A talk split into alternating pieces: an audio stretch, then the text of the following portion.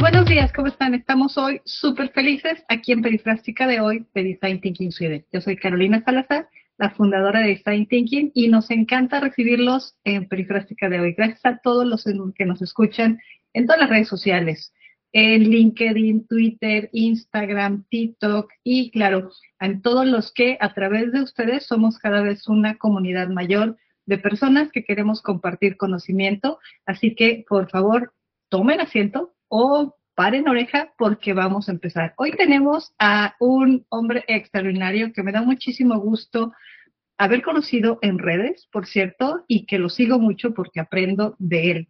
Se llama y se trata de Frank Moreno García. Frank es consultor, formador, mentor y speaker y es CEO de i4 es Chief Officer de NHA y es experto en liderazgo, pero también es un hombre muy visionario que está trabajando en la ONU como voluntario y que está últimamente moviendo mucho las redes sociales en tema de responsabilidad sobre la inteligencia artificial.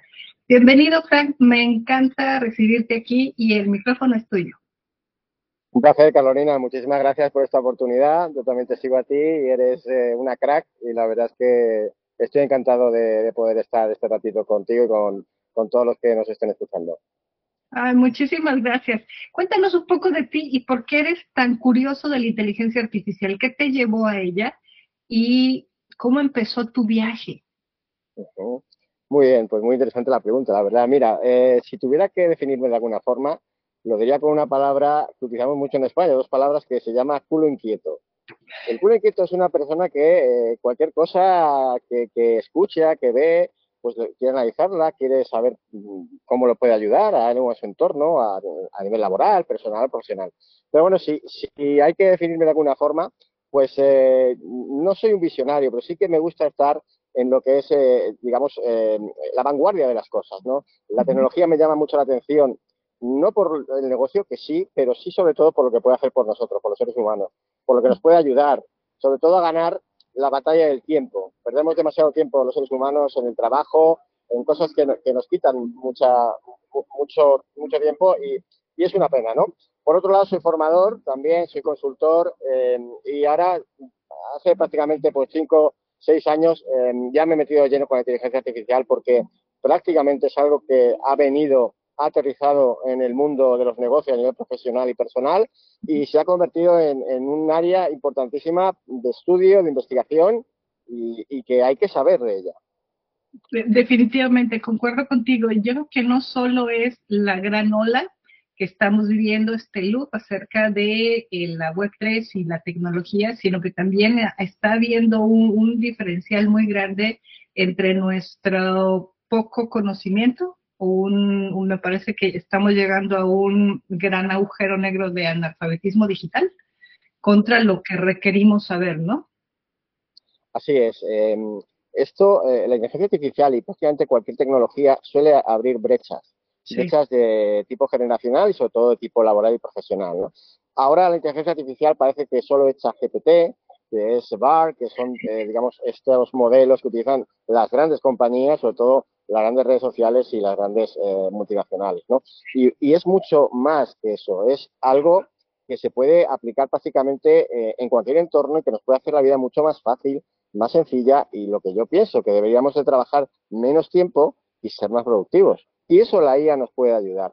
Lo que sí que está claro es que eh, la IA a día de hoy la está creando, entre comillas, los grandes grupos mediáticos, los grandes grupos internacionales y las redes sociales. Y por tanto entiendo que eso que tú hablabas de ese analfabetismo va a crecer todavía más y va a crear una brecha muy importante entre los que la usan y, pueden usarla y los que no pueden usarla o no la conocen.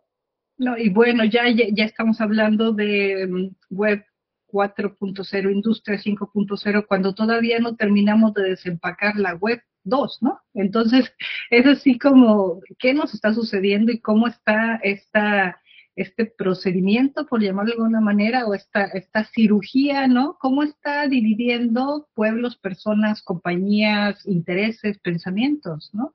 Está, llegando a, hacer eh, un debate en las mesas, ¿no? De las, de las organizaciones y de las familias, qué creo y qué pienso, y, concuerdo muchísimo contigo.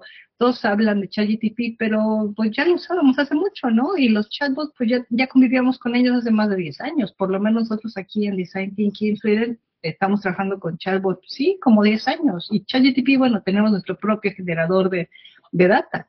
Entonces, que, creo, que, creo que hablar de cosas tan, tan poco válidas cuando estamos realmente conversando de una profundidad de conocimiento nos hace desconocer. Así, estoy totalmente de acuerdo contigo. Hay mucho modismo y mucho anglicismo en el tema de las tecnologías. Eh, el poner el 2, el 3, el 4 a las cosas, a las modas o a los modelos, pues no deja de ser una forma de crear nuevas expectativas de negocio.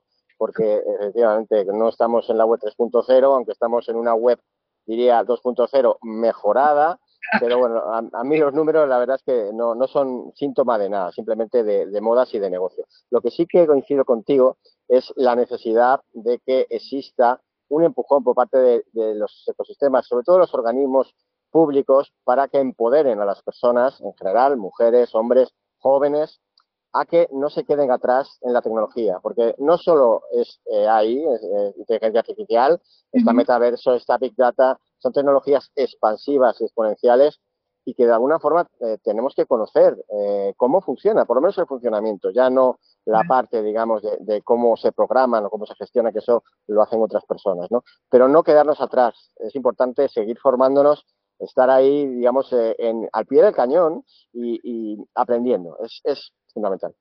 Sí, coincido contigo y en el tema de metaversos, bueno, me ha llevado a discusiones, eh, incluso me hiciste acordarme de una mesa en un día allá en, en Madrid, donde pues yo realmente no estuve de acuerdo que el metaverso es una sola plataforma, ya había muchas personas en la mesa y yo les decía que era una combinación de muchas cosas, ¿no? Y varias personas de ahí se molestaron porque el metaverso era, era este, algo que iba a desaparecer.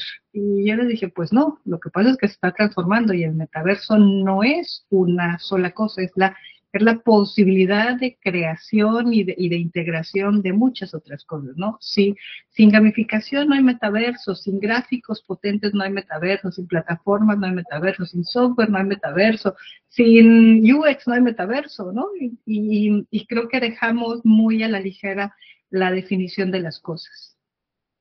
Así es, así. Ahora que estás hablando de, del metaverso, recuerdo un capítulo de una serie norteamericana que se llama Supernatural o Sobrenatural aquí en España. Ajá. donde le hacen una, una, pregunta a un ángel, ¿no? Y le dicen, bueno, ¿qué, ¿qué, hay que hacer para subir al cielo? Y el ángel le dice, es que no hay un cielo, hay muchos cielos, uno para cada uno.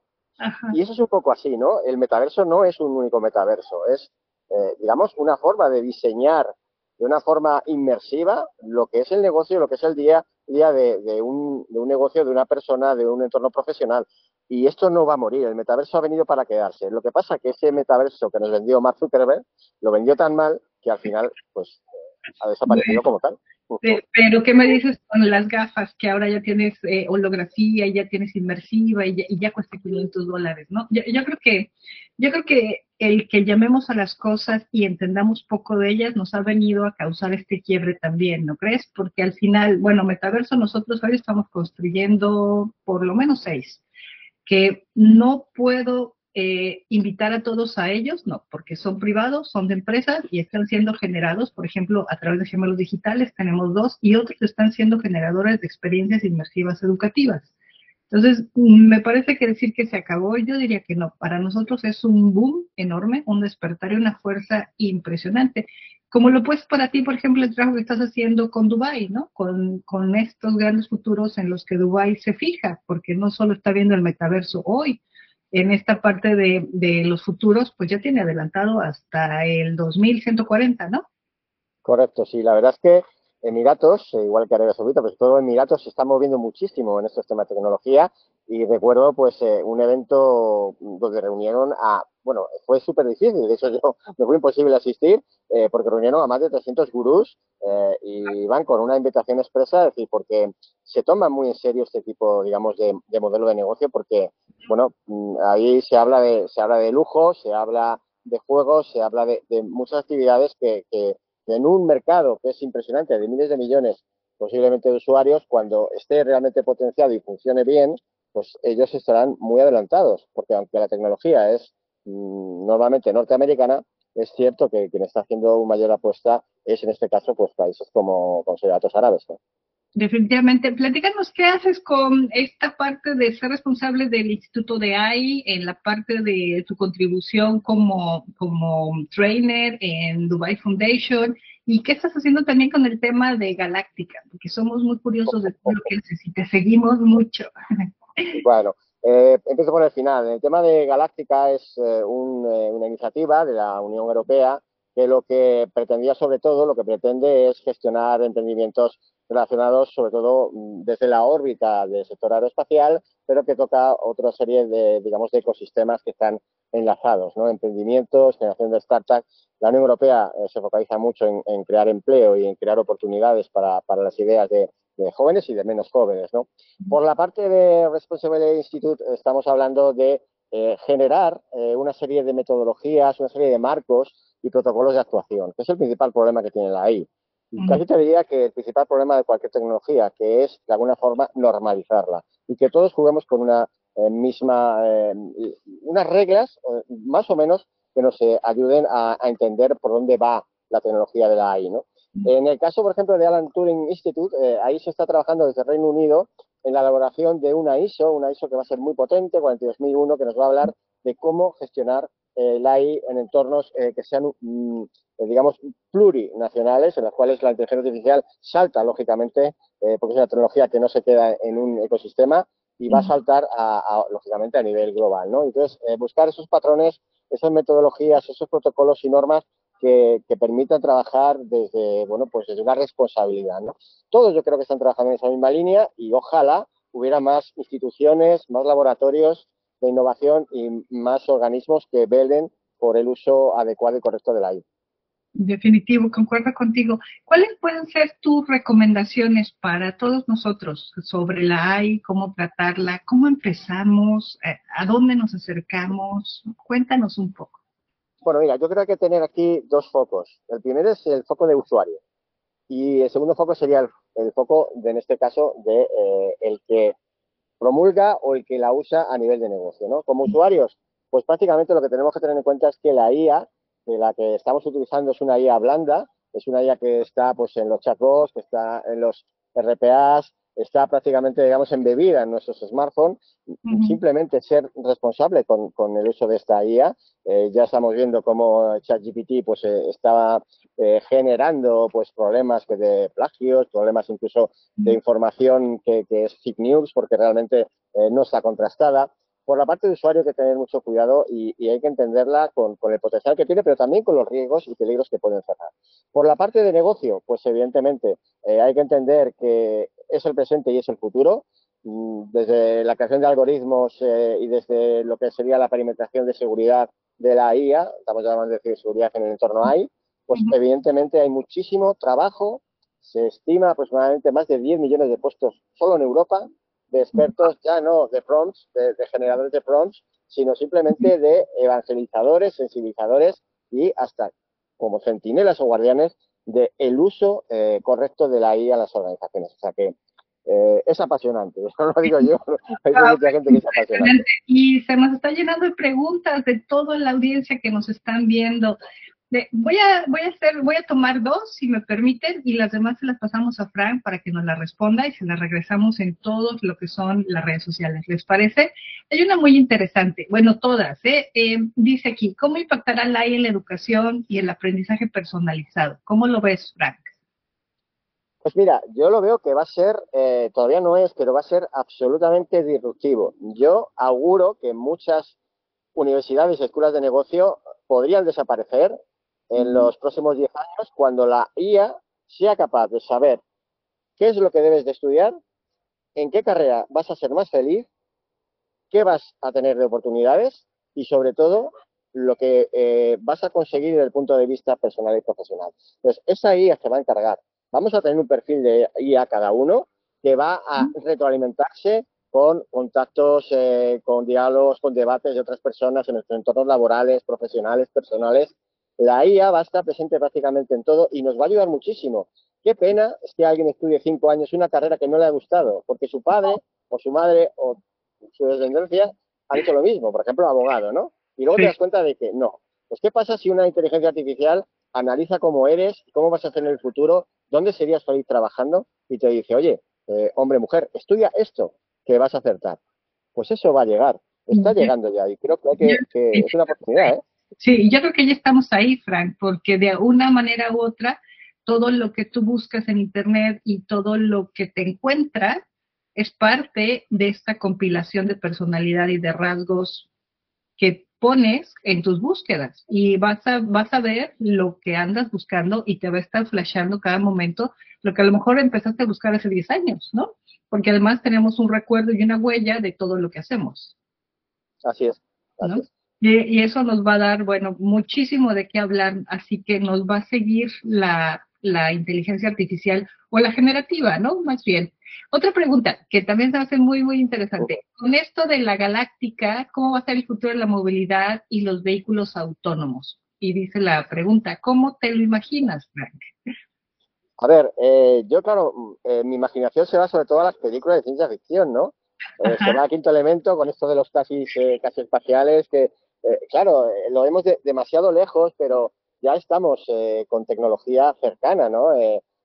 pues ya tenemos cohetes que van a llegar o que están llegando a, las lunas de Júpiter, o sea, estamos hablando de que la tecnología va muy deprisa, ¿no? La movilidad está cambiando, pero ahora mismo casi diría que está en pañales le queda un mundo, eh, sobre todo eh, a usar vehículos eh, que sean 100% transparentes con el medio ambiente, que, sean totalmente ecosostenibles y está llegando, pero tiene que llegar a todos los países, tiene que llegar de una forma más o menos equilibrada, porque si no, pues se va a crear lo de siempre. Habrá ciudades, habrá países que tengan poca capacidad para invertir en sus sistemas, en sus propios países, y esos países irán por detrás y sus ciudadanos, lógicamente, también irán por detrás. ¿no? Pero la movilidad, los combustibles, eh, en este caso eh, ecosostenibles, eh, pues yo creo, auguro que el petróleo no le debe quedar más de 25 o 30 años.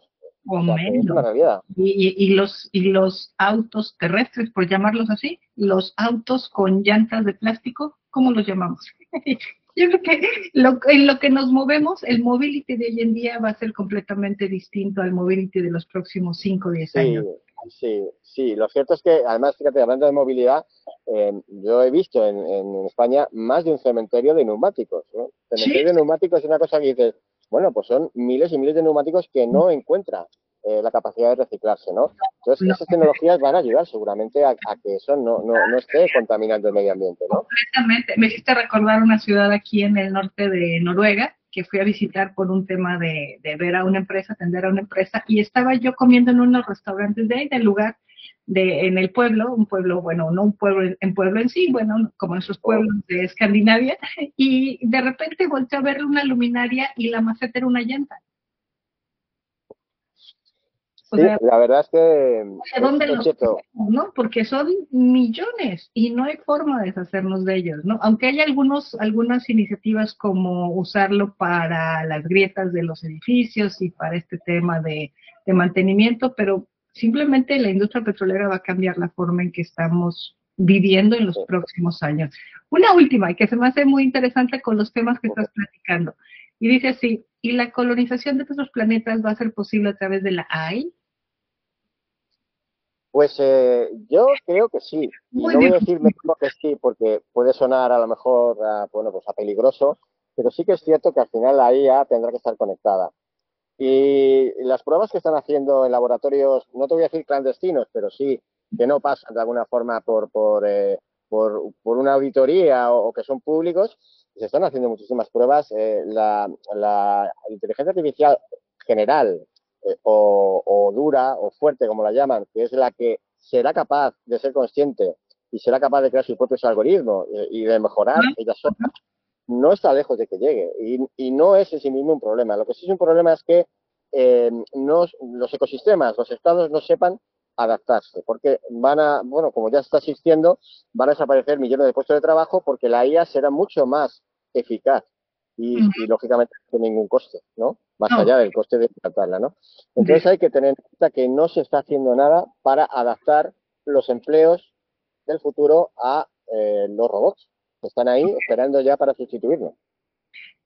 Y bueno, va a ser un mundo completamente distinto y estás hablando de la generativa, ¿no? Esta que va aprendiendo sobre lo que nosotros le estamos dando de información.